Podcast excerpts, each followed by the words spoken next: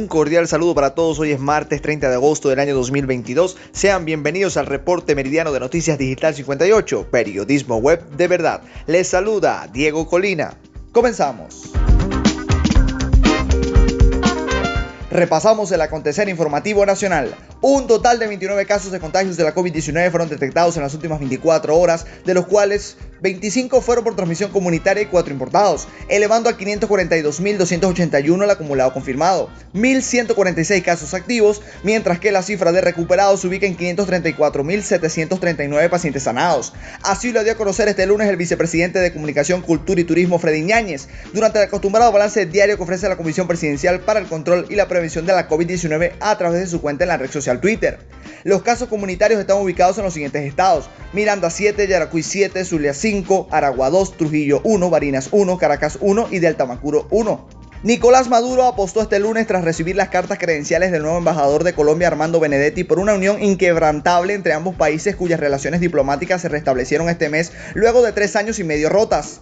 En el Palacio del Pueblo, Palacio de Miraflores, sede de la, de la presidencia, di la bienvenida a Armando Benedetti, embajador designado de la República de Colombia ante Venezuela. Somos pueblos con una historia gloriosa de rebeldía y libertad, unidos en la hermandad profunda bolivariana. Que nuestra unión sea inquebrantable, expresó Maduro en su cuenta de Twitter. El jefe de Estado, quien envió un abrazo al pueblo colombiano, aseguró que el encuentro ameno y fraterno con Benedetti representa el inicio de una etapa de relaciones diplomáticas de hermandad, paz y respeto.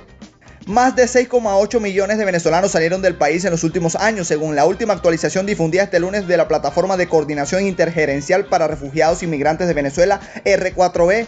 La R4B es un mecanismo de coordinación regional coliderado por la Agencia de la ONU para los Refugiados ACNUR y la Organización Internacional para las Migraciones OIN para responder al desplazamiento de personas refugiadas y migrantes de Venezuela en América Latina y el Caribe. Según un mensaje de la coalición publicado en Twitter, el número de personas refugiadas y migrantes de Venezuela sigue en aumento. A agosto de 2022, 6.805.209 de personas salieron de Venezuela. El 84%, 5.745.664 vive en América Latina y el Caribe. El dato con fecha de corte del 5 de agosto supone un aumento del 9,7%, 660.000 personas, frente al último reporte ofrecido en julio que daba cuenta de 6,15 millones de migrantes. Estas cifras representan la suma de refugiados, migrantes y solicitantes de asilo venezolanos reportados por los gobiernos anfitriones. No necesariamente implica identificación individual ni registro de cada individuo e incluye un grado de estimación según cada gobierno dice la plataforma en su página web. Con esta información hacemos un breve repaso por el acontecer regional. La alcaldía de Maracaibo a través de Lima, Instituto Municipal del Ambiente, en los últimos 60 días de trabajo continuo recolectó 415 toneladas de desechos sólidos de las riberas del lago de Maracaibo, distribuidos en 7 puntos y para este domingo 28 de agosto sumó voluntarios de la sociedad civil al plan municipal.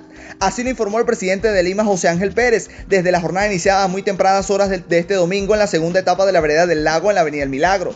Celebramos la incorporación de manos voluntarias de gente dispuesta a construir ciudad de maravinos conscientes que hoy desde las 6 de la mañana se pusieron guantes y gorras, tomaron sus bolsas y están con nosotros haciendo la diferencia para salvar al lago de Maracaibo, dijo Pérez mientras el equipo de ambientalistas continuaba retirando los desechos, en su mayoría tratándose de botellas de plásticos.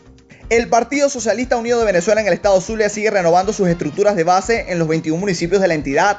Así lo informó el, el, enlace territorial del Partido Socialista Unido de Venezuela, Jacqueline Farías, durante la elección de los líderes y lideresas territoriales de los municipios Maracaibo y San Francisco, procesos que además se realizó con cada comunidad, sector, urbanización y pueblo del Estado. Farías, quien también cumple el rol de miembro del órgano auxiliar estatal del PSUV en el Zulia para el proceso de elección y renovación, destacó que la jornada se desarrolló a través de asambleas de elección simultánea donde se manifestó el compromiso con el presidente Nicolás Maduro Moros, quien propuso este mecanismo de renovación.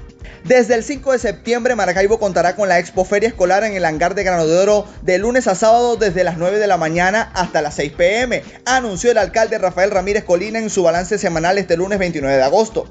Queremos ofrecerle a las familias de nuestra ciudad todo lo necesario para el regreso a clases y a precios de feria. Contaremos con todos los productos necesarios como útiles escolares, uniformes, calzados, además de clínicas odontológicas, examen cardiovascular de la vista y vacunación, detalló Ramírez Colina.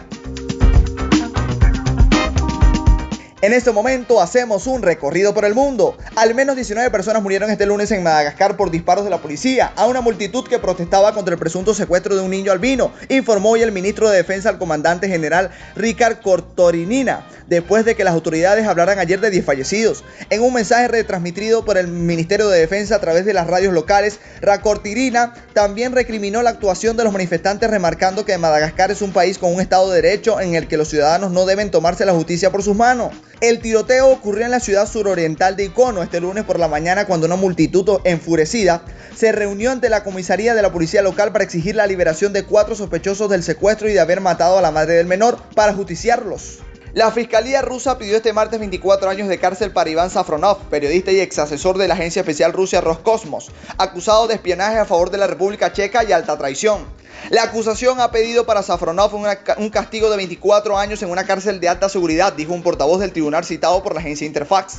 Según los investigadores, Safronov, detenido en julio de 2020, es culpable de dos episodios de alta traición. El propio periodista rechaza ambos cargos. La fiscalía afirma haber recolectado pruebas de las actividades ilegales de Safronov, quien supuestamente recogió entre 2015 y 2019 información clasificada sobre la cooperación técnico-militar de Rusia con algunas repúblicas exsoviéticas y países de Oriente Medio, África y los Balcanes.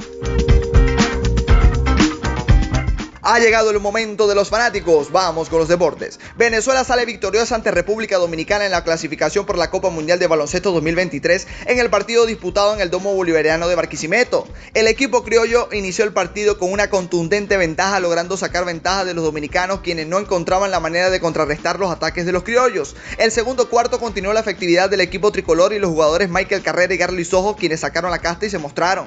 Michael Carrera se mostró gigante por Venezuela al terminar el encuentro con 12 unidades acompañado de Gregory Vargas quien sumó 11 puntos y repartió 7 asistencias. De esta manera la Vinotinto termina invicta esta cuarta ventana clasificatoria a la Copa Mundial de Baloncesto 2023. Estas y otras informaciones usted las puede ampliar en nuestro portal web digital58.com.be y si desea mantenerse informado al instante, síguenos en nuestras redes sociales como arroba digital piso 58 y suscríbase a nuestro canal de Telegram.